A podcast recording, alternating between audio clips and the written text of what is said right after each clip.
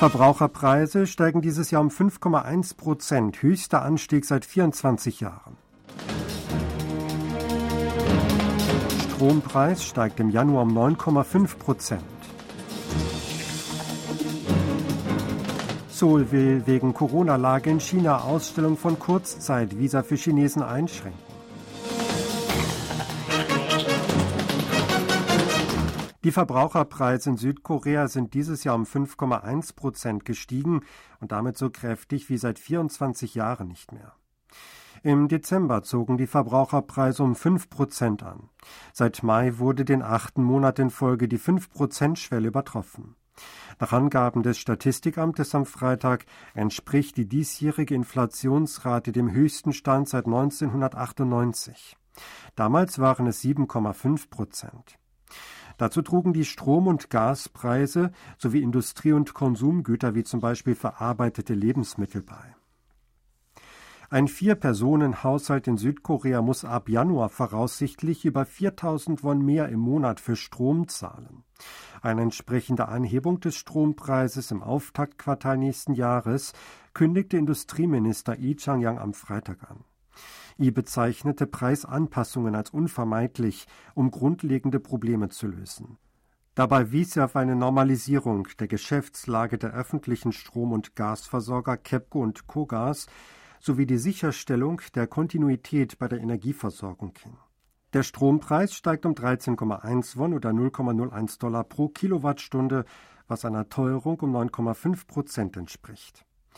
Dagegen wird der Gaspreis zunächst eingefroren. Die südkoreanische Regierung will die Ausstellung von Visa für einen kurzfristigen Aufenthalt für chinesische Staatsangehörige bis Ende Januar einschränken. Damit soll eine Corona-Ausbreitung im Inland infolge der verschlechterten Corona-Lage in China verhindert werden. Die Entscheidung gab Ministerpräsident Han Dok-soo heute in einer Regierungssitzung zu Covid-19 bekannt. Es seien dringend Vorkehrungen gegen Auswirkungen der Lockerung der Corona-Regeln in China erforderlich, sagte er. Han kündigte auch an, dass Flugzeuge aus China lediglich am Flughafen Incheon ankommen dürfen würden. Wer aus China nach Südkorea reise, müsse einen bis zu 48 Stunden alten negativen PCR-Test oder einen bis zu 24 Stunden alten negativen Antigen-Schnelltest vorweisen, um einen Flug nach Südkorea antreten zu können, hieß es weiter. Alle Einreisenden aus China sollen sich zudem innerhalb eines Tages nach der Einreise einem PCR-Test unterziehen. Eine Interessenvertretung von Apothekern in Südkorea will hart gegen Apotheken vorgehen, die Erkältungsmittel in großen Mengen verkaufen. Der koreanische pharmazeutische Verein gab am Donnerstag in einer Pressemitteilung bekannt, die jüngst gemeldeten Massenverkäufe von Erkältungsmedikamenten durch einige Apotheken nach dem Nulltoleranzprinzip bestrafen zu wollen. Dies solle unabhängig davon erfolgen, womit die Verkäufe begründet werden. Die Organisation will demnach Disziplinarmaßnahmen anstreben und bei den zuständigen Behörden Anzeige erstatten. Zuvor war berichtet worden, dass eine Apotheke in Hanam in der Provinz Gyeonggi Erkältungsmedikamente im Wert von mehreren Millionen Won an eine Person aus China verkauft habe. Daraufhin forderte das Gesundheitsministerium das zuständige öffentliche Gesundheitszentrum dazu auf, Maßnahmen wegen eines Verstoßes gegen das Apothekengesetz zu ergreifen. Der pharmazeutische Verein der Stadt Hannam kündigte am Mittwoch Untersuchungen zu Apotheken in seinem Zuständigkeitsbereich an. Auf der Grundlage eigener Untersuchungen und übermittelter Informationen solle die Lage anschließend kontrolliert werden. Staatspräsident Yun Song-yeol wird die Wirtschaftsankurbelung und die drei wichtigsten Reformen in den Mittelpunkt seiner Neujahrsansprache stellen. Der stellvertretende Sprecher des Präsidialamtes Lee Jae-myung gab bekannt, Präsident Yun werde in seiner Neujahrsansprache den Schwerpunkt auf die Förderung des Exports und politische Unterstützung von Start-ups sowie die Ankurbelung des Marktes legen. Auch wolle der Staatsoberhaupt seinen starken Willen unterstreichen, die Reformen in den drei Bereichen Arbeit, Bildung und Rentensystem unbeirrt fortzusetzen, so i weiter. Die Neujahrsansprache wird am Neujahrstag vom Präsidialamt live übertragen. Auch für Elektrofahrzeuge aus Südkorea werden E-Auto-Subventionen in den USA gültig sein, sollten sie zu gewerblichen Zwecken wie zum Beispiel für das Leasing verkauft werden. Entsprechende neue Richtlinien zu den Bestimmungen über die Steuergutschrift für Elektrofahrzeuge im Gesetz Inflation Reduction Act veröffentlichte das US-Finanzministerium am Donnerstag. Das im August verabschiedete Gesetz beendete Steuergutschriften für den Kauf von Elektrofahrzeugen, die außerhalb Nordamerikas montiert wurden. Die US-Regierung kam mit den zusätzlichen Richtlinien der Forderung der südkoreanischen Regierung nach. Demnach können gewerbliche Elektrofahrzeuge, die in Südkorea montiert werden, auf dem US-Markt von Steuergutschriften profitieren und unter gleichen Bedingungen konkurrieren.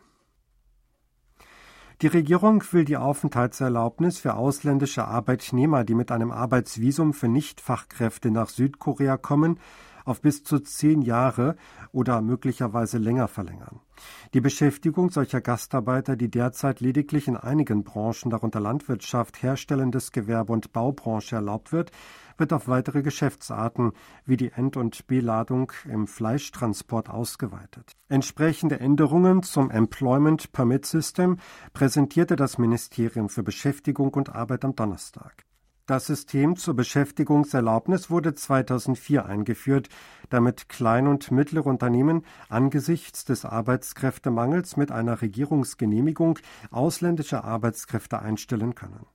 Im Rahmen des Programms wird Ausländern, die nicht fachmännischen Berufen arbeiten wollen, ein E9-Visum ausgestellt. Derzeit dürfen solche Gastarbeiter maximal vier Jahre und zehn Monate in Südkorea bleiben. Bei einem Brand in einem Lärmschutztunnel auf einer Autobahn in Südkorea sind fünf Menschen getötet worden.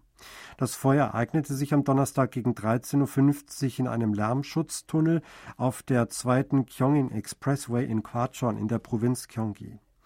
Dort wurden in vier Autos fünf Tote gefunden. Drei Personen wurden schwer verletzt und ins Krankenhaus gebracht.